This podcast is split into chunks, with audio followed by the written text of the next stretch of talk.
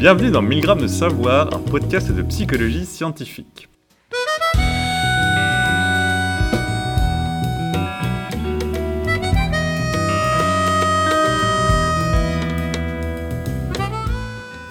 De psychologie scientifique. Mais en fait, qu'est-ce que cela signifie exactement scientifique? Que les chercheurs et les chercheuses sont particulièrement rigoureux? Qu'ils mettent entièrement de côté leurs préjugés et observent la réalité de façon neutre et dépassionnée? Finalement, Comment peut-on distinguer une approche scientifique d'une approche qui ne l'est pas? En tant que chercheurs et chercheuses, nous avons une compréhension intuitive de ces enjeux. Nous avons toutes et tous notre petite idée sur ce qui fait la spécificité d'une approche scientifique. Le fait, par exemple, de formuler des hypothèses qui peuvent être testées ou d'éviter de chercher à tout prix à confirmer nos intuitions. Cette compréhension est parfois inspirée par la lecture, souvent très superficielle, il faut le dire, de grands noms de la philosophie des sciences comme Karl Popper ou Thomas Kuhn. Mais pour paraphraser le philosophe youtubeur Monsieur Phi, la philosophie des sciences, ce n'est pas juste un hobby de scientifique. Et pour cette raison, nous avons souhaité discuter de nos représentations de la psychologie scientifique avec un expert de ces questions. Florian Kova est professeur de philosophie à l'Université de Genève. Ses travaux portent entre autres sur le sens de la vie et sont à la croisée des sciences cognitives et de la philosophie. Si nous le recevons aujourd'hui, c'est parce qu'il enseigne également la philosophie des sciences. Un de ses cours porte sur la question de ce qui distingue science et pseudosciences. Partant de là, nous avons souhaité l'inviter pour discuter d'une question qui nous hante depuis la création du podcast. Qu'est-ce que c'est finalement de la psychologie scientifique? Cet épisode vous est présenté par Kenzo Nera, moi-même, et Julia Eberlen. Bonjour Julia. Bonjour Kenzo. Bonjour Florian. Bonjour à tous les deux. Alors tout d'abord, Florian, pour commencer, est-ce que tu pourrais, euh, est-ce que c'est possible tout d'abord de définir ce que c'est qu'une science? Bah, la définition de la science, c'est un des buts de la philosophie des sciences. Et c'est un champ dans lequel il y a encore pas mal de controverses sur la possibilité même de trouver une définition de la science. Euh, là où il y a consensus, c'est sur le fait qu'il y a eu un certain nombre d'assez mauvaises définitions euh, de ce qu'est la science, qui sont pourtant euh, assez répandues dans le grand public, voire chez les scientifiques eux-mêmes. Mais donc du coup, est-ce que tu pourrais nous donner, toi, une définition de ce que c'est que la science? Eh moi, une, définition propre, non. Euh, ce que je peux dire par contre, c'est qu'en fait, c'est un problème assez récent de savoir ce que c'est la science de certaine façon, dans le sens où le mot science, au sens actuel, qui délimite un certain champ du savoir, un certain type de pratique très spécifique, est assez récent, date du 19e siècle. Avant le 19e siècle, les philosophes réfléchissent à la science, mais la science, ça veut juste dire la connaissance en général. Donc quand ils réfléchissent à la science, c'est la science en opposition à tout ce qui est opinion, croyances religieuses, euh, avec l'idée bien sûr que d'un côté il y a la science, la connaissance, ce qu'on sait, et ça c'est bien, et d'autre il y a tous ces trucs obscurantistes qui sont euh, caca, on va dire. C'est vraiment le, bien contre le mal. Euh, et c'est que à partir de la fin du 19e ou début 20e siècle qu'on va, au moment où les sciences, ça devient quelque chose de particulier, ça s'oppose à la philosophie, ça s'oppose à la connaissance ordinaire, où les sciences et ces disciplines euh, constituées euh, que, pratiquent les universitaires, que certains vont se demander, mais euh, tout le monde adule la science, mais qu'est-ce que la science a de plus que d'autres formes de connaissances?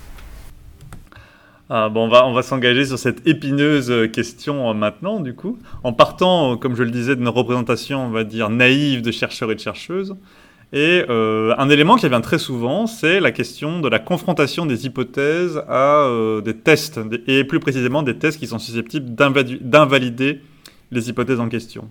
Donc ça, c'est une idée qui renvoie directement à une notion très importante en philosophie des sciences, c'est la question de la réfutabilité des hypothèses et des théories. Et est-ce que tu pourrais du coup nous expliquer euh, brièvement ce dont il s'agit? Oui, tout à fait. Alors, euh, l'idée que la réfutabilité constitue le critère de la science, c'est une idée qui est fameusement développée par Karl Popper, le philosophe des sciences euh, dans la première moitié du XXe siècle. En fait, il faut voir que sur le moment, euh, ça prend à contre-pied les visions un peu naïves de la science qu'on a chez les scientifiques et chez les philosophes, dans lesquelles la science, c'est le fait de se limiter à l'expérience. C'est-à-dire que on regarde l'expérience, puis on en tire par généralisation ce que la science nous donne. Euh, ce que Popper dit, euh, c'est que non, en fait, les scientifiques ne procèdent pas comme ça. Ils construisent des théories et ensuite ils les testent. Ils les testent à l'épreuve du réel. Mais pour qu'une théorie soit scientifique, il faut que ces tests euh, remplissent des conditions assez strictes pour Popper. Et c'est ça qu'il faut comprendre. Parce que souvent, quand on entend la version un peu abattardie de la théorie de Popper, c'est qu'une théorie c'est scientifique dès qu'on peut imaginer une observation qui lui donnerait tort. Hein. Mais en fait, Popper est beaucoup plus strict là-dedans. Et pour comprendre euh, pourquoi il est beaucoup plus strict, il faut voir en fait ce qu'il cherche à démarquer. Donc comme je dis, Popper, c'est vraiment un des premiers, quand il cherche à démarquer la science, il cherche à démarquer la science d'autres domaines de la connaissance qui peuvent avoir de la valeur en fait. Hein. Et en ça, il se distingue de ses prédécesseurs pour qui distinguer la science du reste et dire que le reste n'était pas bien et que la science c'était bien. Parce que Popper, lui, est tout à fait prêt à dire qu'il y a des choses comme la philosophie qui ne sont pas des sciences, mais qui sont valables en fait. Et donc, euh, lui, dans son expérience, euh, d'où vient la question de la pseudoscience ben, Elle vient de sa pratique parce qu'à la base, il a un doctorat en psychologie et il a travaillé donc dans la première moitié du XXe siècle avec les psychanalystes, les psychanalystes freudiens, les psychanalystes adlériens. Et euh, voilà comment il raconte un peu son expérience en tant qu'interne dans ces milieux. C'est de dire qu'il y avait quelque chose qui le gênait dans les théories psychanalytiques, tant freudiennes qu'adlériennes, c'est que ça marchait trop bien en fait. Et qu'est-ce que ça veut dire que ça marchait trop bien? Eh bien, Ce que disait Popper, c'est que la, théorie peut avoir raison, mais elle ne peut jamais avoir tort. Donc pour prendre une illustration euh, dans l'esprit popperien, c'est dire, voilà, si vous êtes psychanalyste freudien, votre théorie prédit que le petit garçon va développer une attraction sexuelle euh, envers le parent du sexe opposé, donc la mère, et que ça va se traduire dans une préférence pour la mère, une hostilité pour le père qui est un concurrent. Euh, voilà, bref. Et euh, maintenant, euh, comment est-ce qu'on teste cette théorie? Ben, On pourrait demander aux petits garçons, euh, en général, est-ce qu'ils préfèrent leur maman hein? Voilà, et puis, maintenant, que se passe-t-il? Ben, Il y a deux cas de figure. Le petit garçon peut dire oui, oui, je préfère ma maman, je veux l'épouser, etc. Et là, la théorie est validée. Hein. ça vous prouve, en tout cas, c'est une des prédictions de la théorie freudienne. mais le problème, c'est qu'est-ce qui se passe si l'observation inverse est faite Si, par exemple, le petit garçon dit ah non, non, moi je préfère mon papa. Euh, ce que dit Popper, c'est que dans ce cas-là, effectivement, c'est pas un succès retentissant pour la théorie, mais en fait, c'est compatible avec la théorie. Parce que le freudien peut dire, mais en fait, là, ce petit garçon, il est déjà arrivé au stade où il refoule l'attirance qu'il a vers sa mère, et ce refoulement se traduit par une hostilité envers la mère. Donc il va préférer son papa. Donc ça, c'est tout à fait compatible avec euh, la théorie freudienne. Donc, on, vous voyez, on a un cas où on fait un test d'une hypothèse, si le test marche, la théorie en sort grandie, et si le test marche pas, ben, la théorie reste intacte en fait, c'est pas vraiment un problème. On n'a même pas besoin de baisser notre croyance en la théorie d'une certaine façon. Elle est tout à fait capable de survivre à la théorie. Et Popper contraste ça avec les théories physiques de son époque qui, euh, pour lui, font face à des tests beaucoup plus difficiles. Donc ce qu'il a en tête, ce qui contraste au freudisme dans ses œuvres, c'est par exemple euh, le test qui a eu lieu de la théorie de la relativité générale en 1919, euh, la, théorie générale, enfin Einstein prédisait sur la base de sa théorie de la relativité générale que euh, la distance perçue entre deux étoiles observées dans le ciel devait changer quand un corps massif comme le, Soleil passait devant ces étoiles. Pourquoi? Parce que la présence du Soleil euh, courbe l'espace-temps et donc la trajectoire des rayons lumineux va changer en présence du Soleil et donc nous notre perception de la position de ces étoiles va changer. Alors c'était dur d'observer la position des étoiles quand le Soleil était juste à côté pour toutes les, raisons que vous pouvez imaginer. Mais en 1919 il y a une éclipse solaire, c'est-à-dire la Lune passe devant le Soleil. Donc c'est un moment dans lequel, euh, un moment que certains physiciens attendaient depuis longtemps pour pouvoir justement tester la théorie d'Einstein. Et donc il y avait un intervalle de confiance euh, pour, les pour les observations qui étaient compatibles avec la théorie d'Einstein. Et puis, y avait, et puis si, si l'observation ne correspondait pas à la théorie, c'était un vrai problème pour la théorie. Et il faut dire que c'était une, une prédiction quand même assez audacieuse. Hein. C'est-à-dire, euh, c'est pas quelque chose de trivial. Et là, euh, bah, ça a marché. Et ça, c'est vraiment quelque chose qui a vraiment frappé, qui a vraiment marqué Popper, que une théorie puisse faire des prédictions, puisse faire des prédictions tellement précises et tellement audacieuses qu'elle s'expose vraiment à nu euh, au test de l'expérience. Et donc le critère de réfutabilité de Popper, c'est ça, c'est l'idée que non seulement il faut qu'une théorie soit réfutable, mais une théorie n'est validée par un test que si l'observation opposée aurait invalidé la théorie. C'est pour ça que observer que le petit garçon aime sa maman, pour Popper, ça n'est pas quelque chose qui valide une théorie, parce que euh, l'observation inverse n'aurait pas invalidé la théorie. Ce qui est très intéressant finalement le critère de Popper tel que tu nous le décris, c'est que la psychologie, enfin, on, a beau essayer de faire de la psychologie scientifique, c'est-à-dire à, monter des expériences, euh, à mettre euh, à dériver des hypothèses de théorie, etc. Ben, euh, typiquement, que ce soit en psychologie sociale ou en psychologie cognitive, le fait d'observer en laboratoire des résultats contradictoires avec la théorie, ça ne, ça, ne ça ne sera jamais perçu comme vraiment une, ou très rarement comme, comme une espèce de coup fatal mis dans la théorie.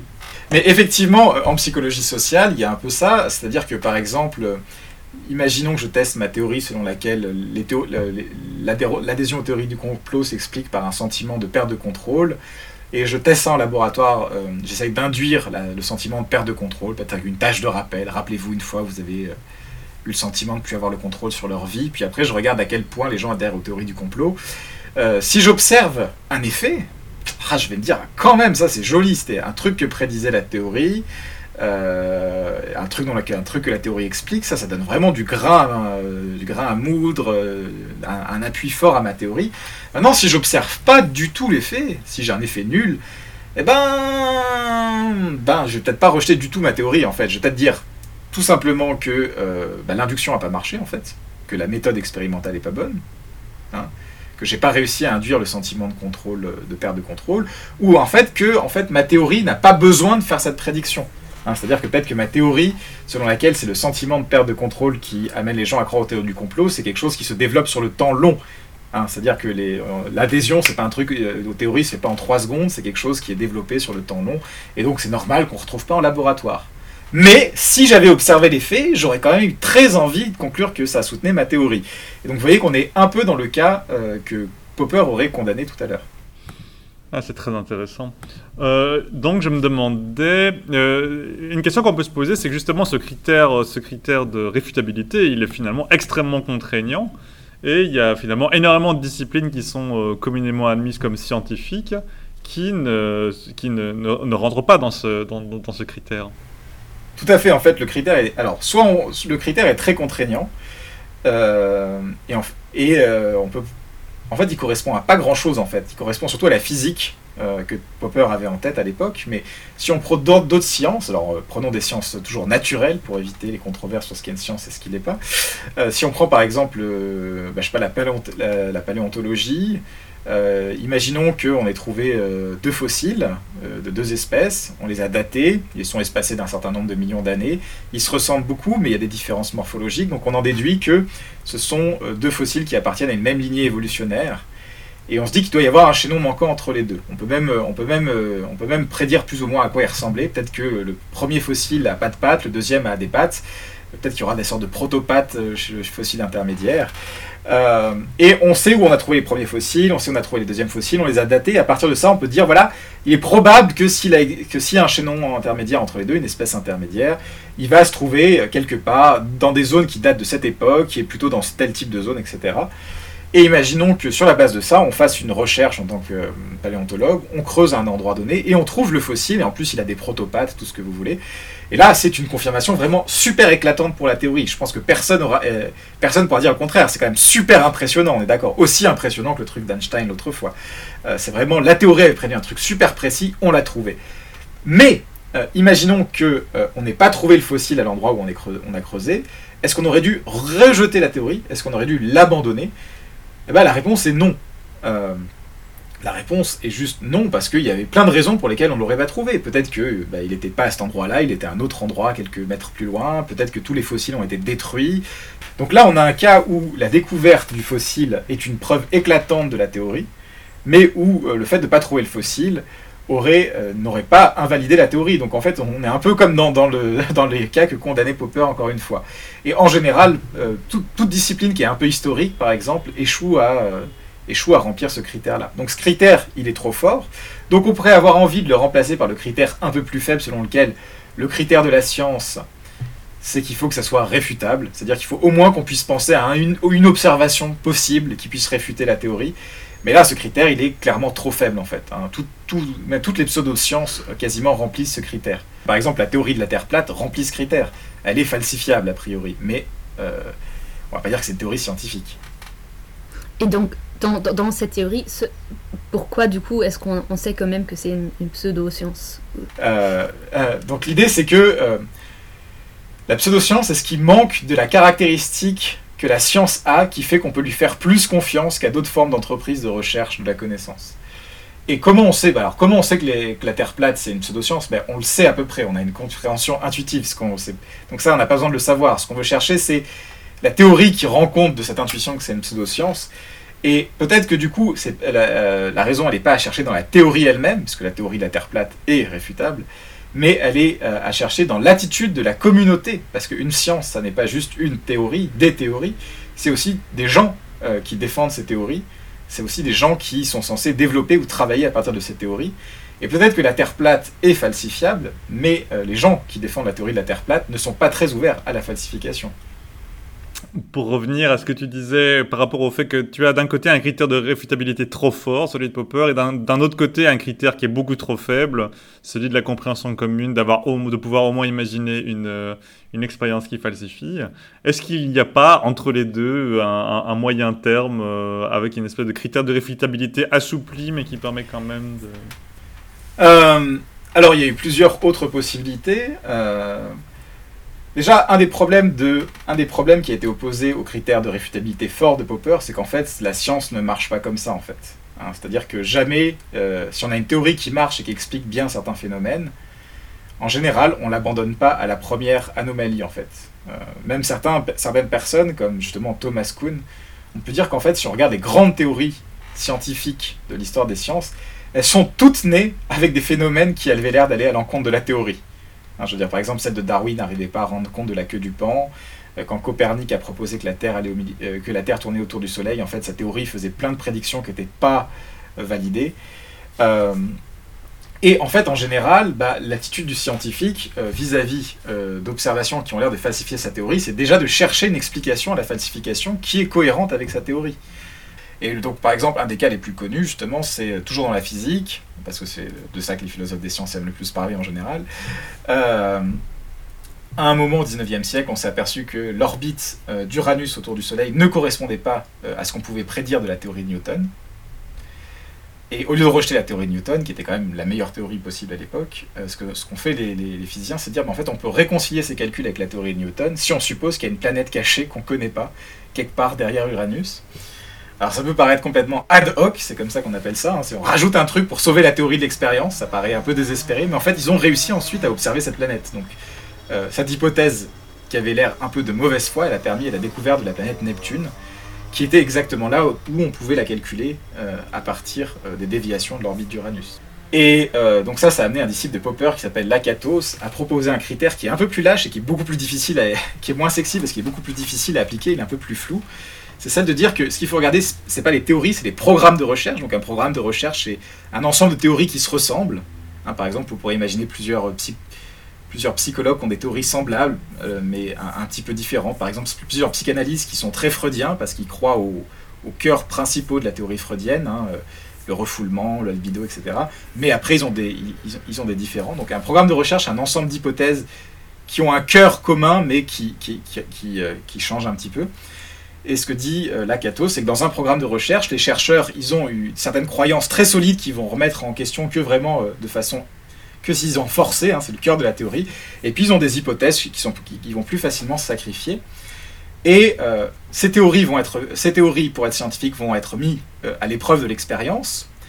Et il faut voir comment, dans ce programme de recherche, les gens vont réagir quand l'expérience va sembler contredire la théorie. Euh, dans, ce qu'il appelle un programme de recherche progressif, donc euh, scientifique, qui a une attitude vraiment scientifique, euh, effectivement, on ne va pas rejeter tout de suite la théorie, hein, c'est ce qu'on a dit. On va créer des nouvelles hypothèses pour sauver la théorie. Peut-être qu'il y a une planète qui est cachée là. Mais ces hypothèses, elles vont donner lieu à de nouvelles recherches. C'est-à-dire, on va essayer de voir si ces hypothèses sont vraies. C'est-à-dire que la confrontation à l'expérience, même si elle n'amène pas à réviser la théorie, elle amène à de nouvelles idées, à de nouveaux tests. On cherche vraiment à vérifier si ces, si ces hypothèses qu'on crée correspondent encore une fois à l'expérience. Je crois aussi que l'exemple avec le planète en plus, c'est que l'existence de planète, ça c'est quelque chose d'absolument révolutionnaire ou très très très bizarre que, qui, qui, tombe du ciel. Mais après, le principe de la théorie, si je ne me trompe pas, reste exactement le même. Donc c'est une explication pour, euh, pour une observation, c'est pas quelque chose qui, qui va à l'encontre de la, la, théorie. Oui, c'est ça. Oui, c'est exactement ça. C'est l'idée que, avant de réviser la théorie, on peut rajouter des hypothèses qui permettent de réconcilier la théorie avec une, observation qui est potentiellement contraire. Ça, c'est la pratique scientifique, en fait, selon Lakatos. Mais l'idée, c'est qu'il y a deux façons de le faire. La façon bonne qui caractérise la science, c'est que quand je rajoute ces hypothèses, elles vont donner lieu à de nouvelles hypothèses testables. Je vais chercher à les tester. Je suis dans une, je suis dans une optique de recherche du savoir, de, vraiment chercher à tester les choses. Et il y a l'attitude inverse, c'est ce qu'il appelle les programmes de recherche dégénératifs, c'est je rajoute des hypothèses, mais ces hypothèses, elles sont avant tout là pour protéger la théorie, pour l'immuniser contre l'observation. et elles vont pas amener à de nouveaux tests. Donc il y a des hypothèses qui servent en fait de coque protectrice à la théorie pour, pour pour ne pas avoir à la confronter à la réalité, et l'autre qui est en confrontation permanente. Donc effectivement, on cherche à sauver la théorie par des nouvelles hypothèses, mais ces hypothèses vont à la être confrontées au réel. Donc un exemple d'attitude dégénérative dans ce sens-là, euh, toujours pour reprendre un exemple, l'exemple de la psychanalyse, qui est euh, un exemple quand même souvent pris en philo des sciences, donc désolé aux psychanalystes. Euh, un exemple d'attitude dégénérative dans le sens de Lakatos, c'est par exemple il y a 15 ans, le ministère de la, une quinzaine d'années, le ministère de la Santé en France a demandé un rapport sur l'efficacité de différentes psychothérapies. beaucoup sur pas mal d'outcomes, les théories psychologiques, les thérapies psychanalytiques n'avait pas un succès fou comparé aux autres thérapies. Désolé, quand, tu dis outcome, c'est donc les, les, mesures, euh, les, mesures dont on tenait euh, compte pour, euh, pour examiner l'évolution du patient, par exemple, je sais pas, le bien-être, etc. Oui. Pour le succès des thérapies, la, façon, c'est la façon dont on définissait le succès des différentes thérapies et dont on le mesurait effectivement. Et il y a certains psychanalystes, alors pas tous, hein, mais il y a certains psychanalystes qui, en réaction à ce rapport, ont euh, essayé d'expliquer qu'en fait, on ne pouvait pas tester l'efficacité des thérapies psychanalytiques. Alors, euh, sur la base de plusieurs objections méthodologiques, hein, peut-être que c'est une approche individuée qui échappe à la mesure, peut-être que la santé mentale ne peut pas être mesurée, hein, nous ne sommes pas des chiffres, hein, l'humanité est plus qu'un chiffre, toutes ces choses-là. Euh, mais euh, vous voyez que là, on rajoute des hypothèses et on a vu que les scientifiques pouvaient tout à fait faire ça. Mais ce sont des hypothèses qui n'appellent pas de nouvelles recherches en fait. Elles, elles cherchent uniquement à dire ma théorie, vous pouvez pas la tester. Et ces nouvelles, et même ces nouvelles hypothèses, elles peuvent pas être elles-mêmes testées parce qu'ils proposent pas, proposent pas une façon de tester si oui ou non effectivement la psychanalyse est ne peut pas être testée. Ce serait assez intéressant d'imaginer comment on peut tester ça, mais voilà, vous voyez que c'est vraiment des hypothèses purement protectrices. Alors, effectivement, c'est beaucoup moins euh, facile de percevoir la différence que dans le critère de réfutabilité de Popper. Mais vous voyez que c'est un peu l'attitude de la communauté autour des théories qui compte. C'est est-ce que ces communautés sont, sont prêtes à réviser euh, leurs théories, ou au moins les hypothèses auxiliaires, etc., sur la base de l'expérience, ou est-ce qu'au contraire, elles cherchent à euh, garder la théorie, garder la théorie à tout prix, quitte à se couper entièrement de l'expérience. Hein. Et euh, pour montrer à quel point c'est assez irrationnel comme attitude, celle de se couper de l'expérience, en fait, une façon de se.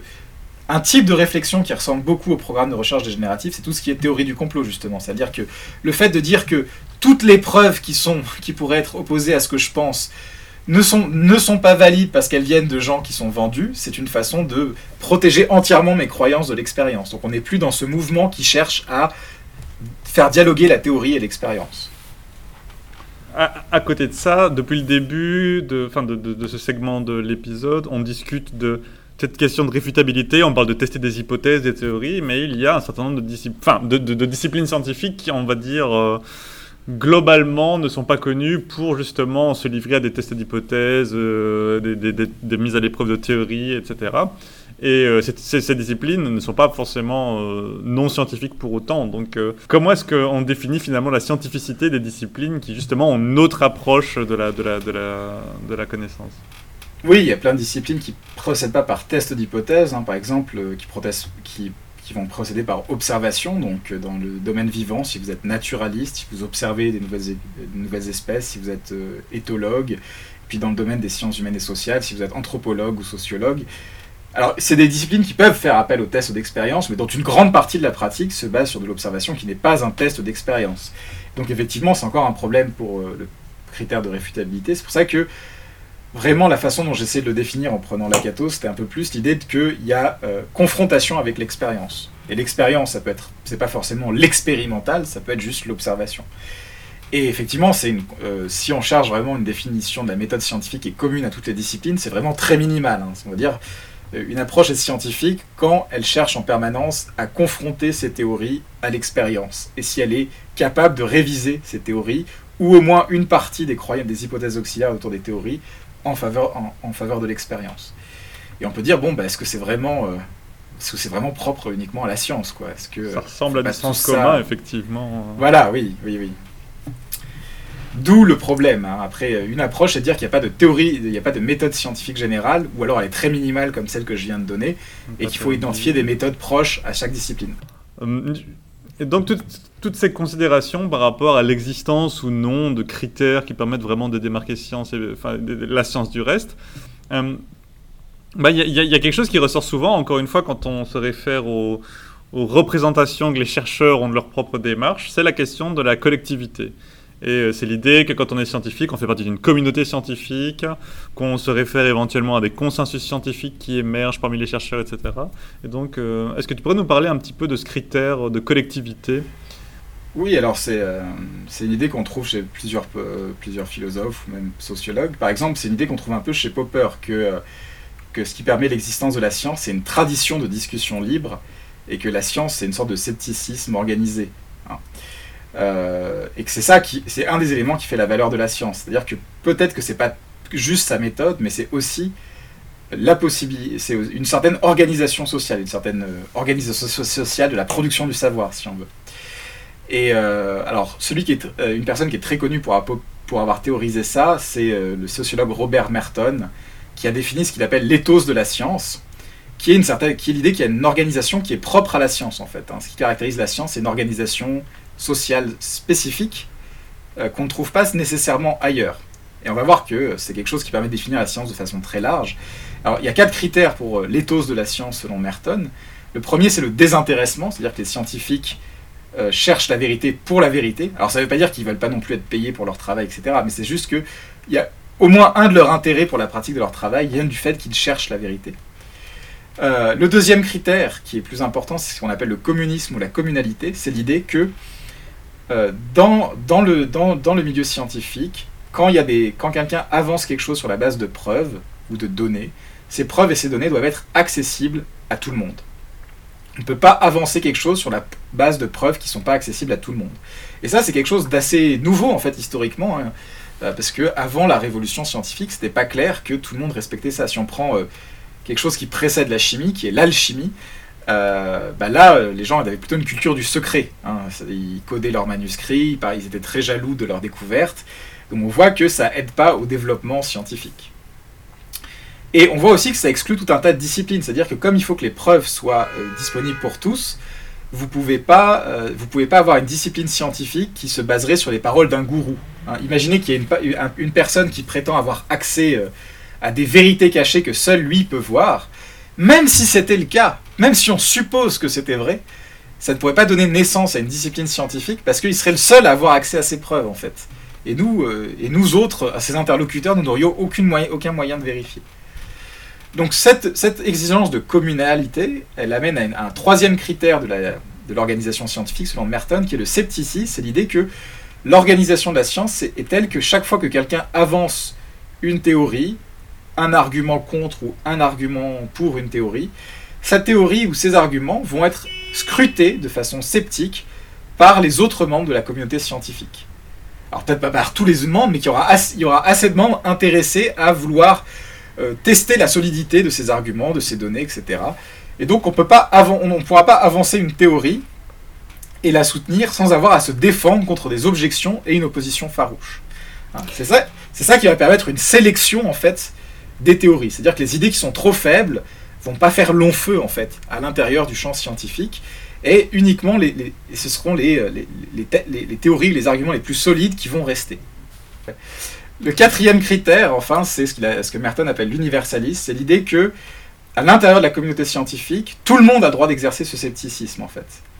Hein, il n'y a pas des gens qui sont censés, qui sont considérés comme étant supérieurs et donc immunisés à la critique de personnes qui sont inférieures. Vous pouvez être un grand ponte, quelqu'un qui est un doctorant peut normalement vous proposer une objection, et cette objection aura autant de valeur.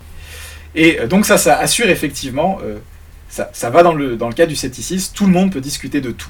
Alors une, une, autre question qui, qui, se pose pour moi, c'est comment est-ce qu'on, surtout de l'extérieur, comment est-ce qu'on peut voir qui est euh, qui est membre de cette communauté et qui est un expert, parce que donc voilà, on, peut avoir un diplôme sur le mur qui, qui, confirme qu'on est docteur en, ou qu'on a fait telle ou telle expérience, ou voilà, qu'on a un parcours de scientifique, mais est-ce que ça veut dire qu'on est effectivement scientifique? Effectivement, euh, si on prend les critères qu'on a dit, il y a l'idée que euh, quelqu'un euh, qui serait complètement en marge de la communauté scientifique, qui, qui serait rejeté par la communauté scientifique, qui dirait que tous les autres sont corrompus ou ne connaissent rien. Par exemple, si, si vous faites partie, si votre voisin qui, est, qui, qui, a fait des études de physique dit que lui, il a réussi à prouver qu'Einstein avait tort, mais que tous les autres physiciens ne sont pas d'accord avec lui, voilà, euh, vous pouvez dire, voilà, il, est en dehors de cette organisation telle qu'on l'a décrite. Mais effectivement, euh, euh, savoir si quelqu'un fait partie de cette organisation, c'est difficile parce que euh, il faut se baser sur des, signes extérieurs comme le fait que la personne ait un poste dans une université, le fait que cette personne publie des articles dans le domaine dont, dont elle est être expert. Euh, mais tout ça, bien sûr, il y a des gens qui, euh, qui, peuvent péter les plombs. Hein. On connaît le syndrome, du Nobel, c'est-à-dire des gens qui sont très doués dans un domaine, mais qui, dans un autre domaine, sont prêts à raconter des bêtises, des, des, des, âneries énormes, euh, et que la communauté scientifique ne validerait absolument pas. Donc là, on peut aussi penser à, Didier Raoult, qui, lui, voilà, il, publie des articles, il, il a des médecins autour de lui, il est il travaille dans un institut euh, scientifique, si je ne me trompe pas, euh, ou lié en tout cas à un institut scientifique. Euh, donc pourquoi lui, c'est pas... Et pourquoi est-ce qu'il y a des questions sur son statut scientifique? Ouais, alors du coup, quand j'ai entendu parler de Didier Raoult, je suis pas le seul, hein, je, ne dis pas ça pour me vanter, justement, un des, il y avait déjà un signe assez clair que, que quelque chose n'allait pas, c'est justement qu'il était clairement en train d'essayer de court-circuiter la communauté scientifique. Qu'est-ce que j'entends par là C'est qu'il a annoncé clairement euh, ses découvertes au public. Euh, je pense même un jour avant que l'article soit vraiment publié, peut-être le jour même. Mais en tout cas, vous voyez, l'idée, de l'idée qu'on a décrit de la science en tant qu'organisation, c'est l'idée que ce qui fait la valeur de la science, c'est que les idées vont être discutées, filtrées, raffinées par la discussion entre scientifiques, par l'examen critique. Si vous communiquez votre vos découvertes avant de l'avoir soumis à l'examen des autres scientifiques, vous ne jouez pas les règles du jeu fondamentales en fait. Donc déjà il y avait ça, euh, qui est souvent un signe assez, assez parlant. Hein. Si vraiment il y a besoin de court-circuiter la communauté scientifique pour s'adresser directement au public, c'est qu'il y a quelque chose qui ne va pas. Et ensuite, depuis, euh, en fait, ça n'a fait, euh, ça n'a fait qu'empirer. Donc, c'est-à-dire dans le sens où la plupart des idéaux que j'ai euh, euh, mentionné jusqu'ici, Didier Raoult les a euh, plus ou moins violés. Par exemple, l'idéal de d'universalité, quand, des, quand des chercheurs plus jeunes ont publié une méta-analyse qui allait contre ces résultats, bah, il a bien insisté sur le fait que lui travaillait dans le domaine depuis des ans, était, était, était reconnu, et que eux n'étaient que de petits jeunes plein d'enthousiasme, certes, mais bon, c'était quand même juste des petits jeunes. Donc on voit déjà que pas mal d'idéaux étaient était euh, plus ou moins piétiné. Et surtout, si on regarde maintenant euh, la sphère autour de Didier Raoult, on a euh, un signe très clair qui pour moi est un signe assez clair des pseudosciences. c'est-à-dire qu'il a créé une bulle parallèle en fait. C'est-à-dire qu'il est plus intégré dans le système de la discussion scientifique. c'est-à-dire qu'il publie dans des revues qui sont plus ou moins sur lesquelles il a plus ou moins de l'influence. il communique surtout avec des gens qui sont déjà d'accord avec lui. Il rejette l'avis des autres scientifiques qui sont pas d'accord avec lui, comme sur des principes comme ils sont trop médiocres ou alors ils sont corrompus. Euh, ça vaut pas la peine de discuter avec eux. Et vraiment, en fait, Didier Raoult, on a quand même vu qu'il cherchait beaucoup à esquiver le débat scientifique, au, moins dans ses, euh, dans ses, dans, dans, ses apparitions télévisuelles. Et si on regarde maintenant euh, le genre de personnes qu'il invite dans son institut pour parler, on a des gens comme Idriss Aberkan, les gens qui publient dans François, enfin des, des, gens un peu, un peu louches qui, sont, qui sont eux aussi en marge. Donc voilà, en fait, Didier Raoult fait maintenant partie d'une communauté alternative et plus tant que ça de la communauté scientifique. Si je comprends bien, du coup, pour le, pour le grand public, si on veut, autre que de faire confiance à la communauté scientifique, qui pour eux c'est mal défini parce qu'ils ne la connaissent pas, et y a, ça, c'est pratiquement impossible de savoir si un expert ou quelqu'un qui s'appelle un expert est vraiment expert ou euh, corrigé dans, dans le domaine.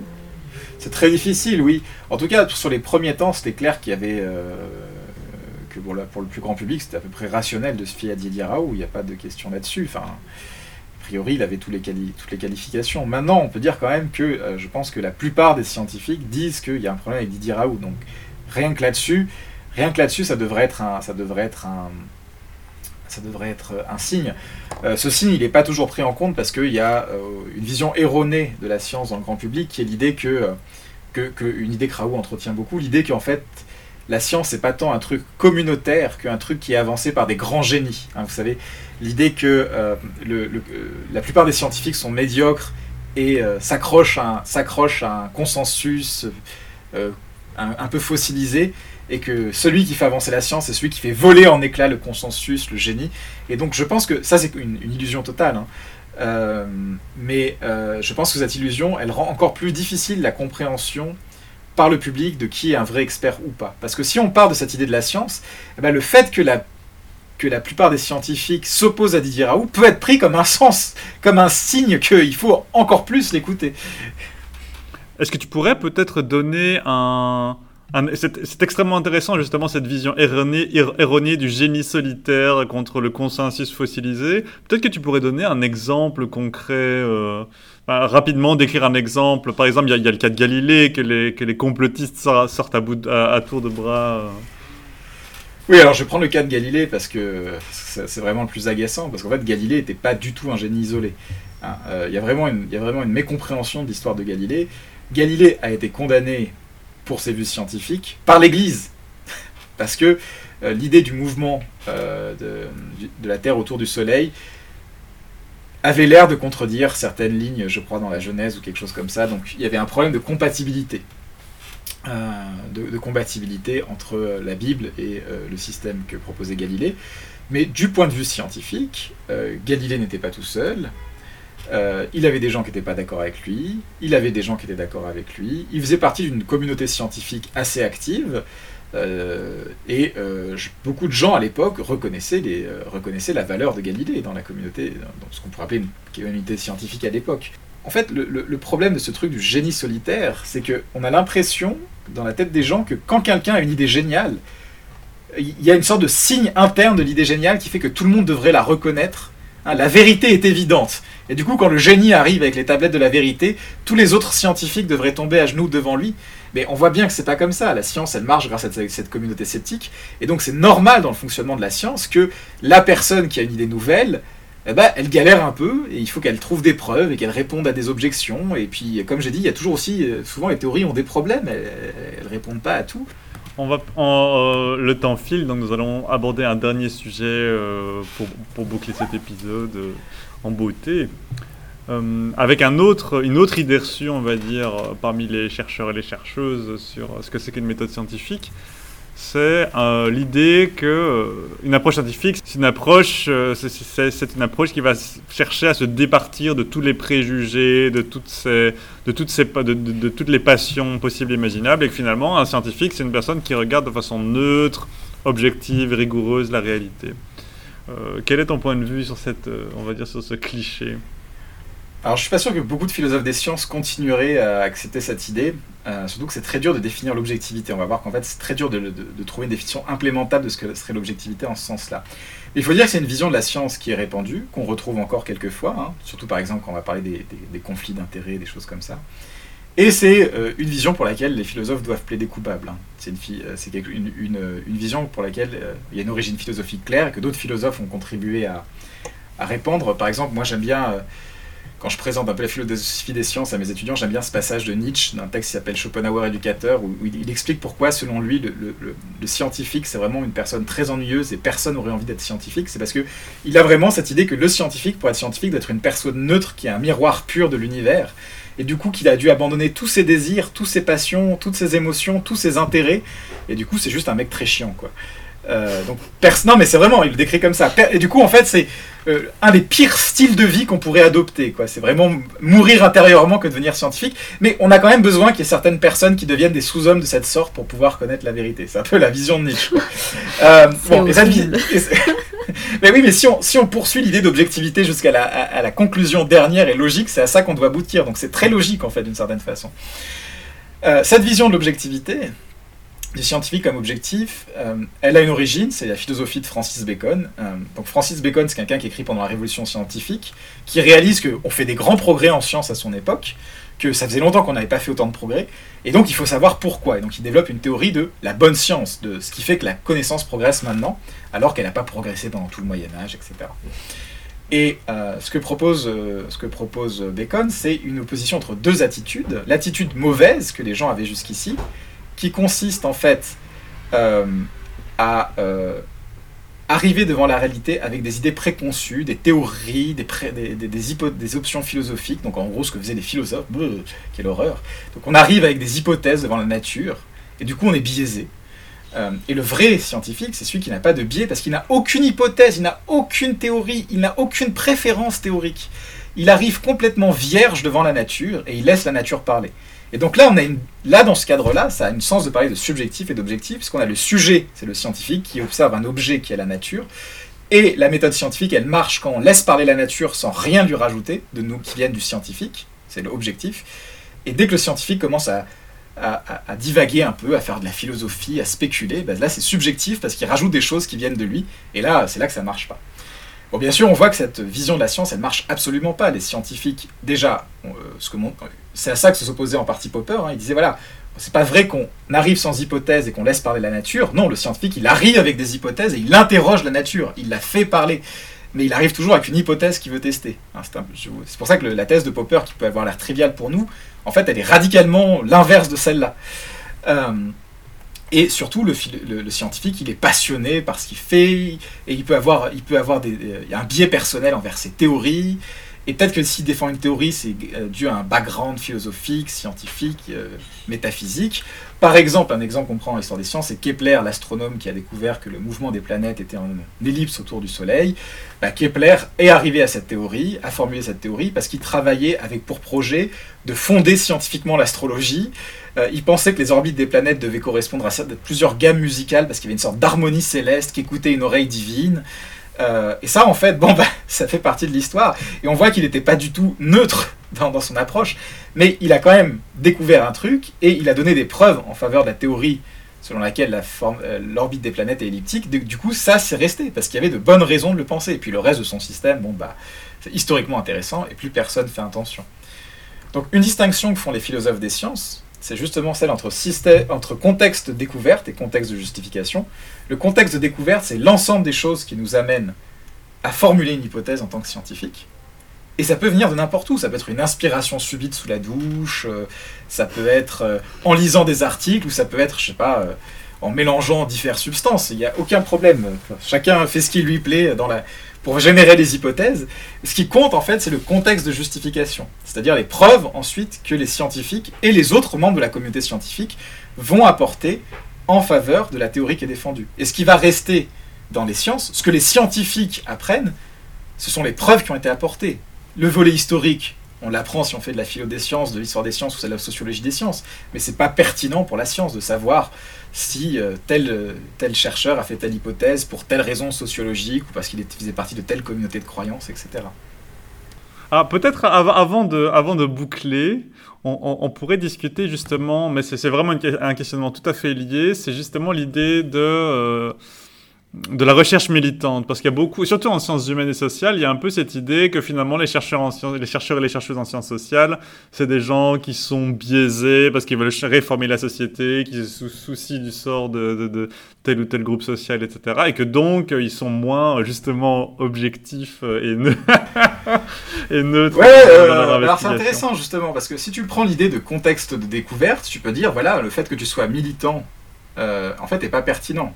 Parce que si c'est. Si, ça dépend. Si on dit, voilà, si es c'est ce qui t'amène à t'intéresser, par exemple, euh, à telles inégalités, à telles injustices, au sort de telle minorité, c'est que tu te soucies du sort de cette minorité, c'est que tu te révoltes contre les injustices et que tu veux les montrer, bon, on s'en fout. Enfin, je veux dire, c'est comme on a dit, le contexte découverte, ce qui amène les gens à, à s'intéresser à un objet ou à formuler une hypothèse, n'est pas pertinent en fait. Euh, que ce soit parce que tu crois qu'il y a une oreille euh, cosmique de Dieu qui écoute l'orbite des planètes ou parce que tu te soucies, euh, tes valeurs politiques t'amènent à te soucier de telle question, les raisons qui t'amènent à formuler une théorie ne sont pas pertinentes pour évaluer une théorie. Eh ben, je pense qu'on peut en rester là. C'est une, une, une, très belle conclusion à cet épisode.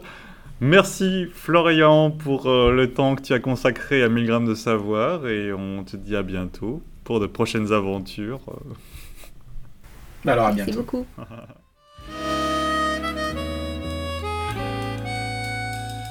Le podcast qui vous a été présenté est un projet des membres du CESCU, Center of Social and Cultural Psychology, de l'Université libre de Bruxelles, et de Sarah Levaux, doctorante à l'Université Lumière Lyon 2. La musique de ce podcast a été réalisée par le Kenzo Nera Quartet et Sylvain Delouvet a designé notre magnifique logo. Vous trouverez des informations complémentaires sur le site du podcast milgram.ulb.be. N'hésitez pas à nous contacter sur Twitter à mcescu ou par mail via 1000 de savoir à gmail.com. Vous pouvez vous abonner à notre podcast sur iTunes, Spotify, SoundCloud ou via votre application de podcast favorite. Merci de nous avoir écoutés et à la prochaine fois